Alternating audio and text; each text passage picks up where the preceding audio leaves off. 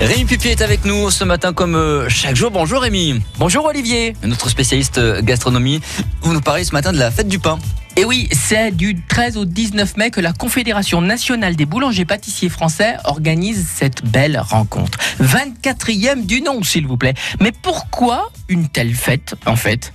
Est-ce que ça fait manger plus de pain? Faut-il avoir des fêtes de partout, tout le temps? Bon, d'accord, c'est l'occasion de donner un coup de projecteur sur cette profession.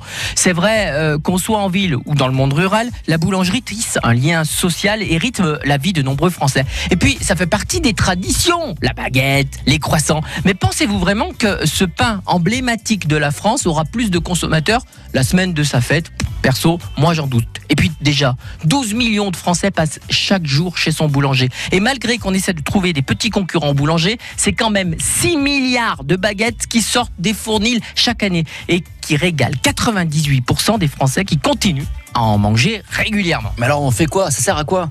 Justement, c'est la vraie question que je me pose. En tout cas, c'est l'occasion de faire des choses pour mieux faire connaître ce produit. Et cette année, la Confédération a engagé un processus pour inscrire au savoir-faire artisanaux et la culture de la baguette du pain à l'UNESCO. Elle est inscrite à l'inventaire national du patrimoine culturel immatériel.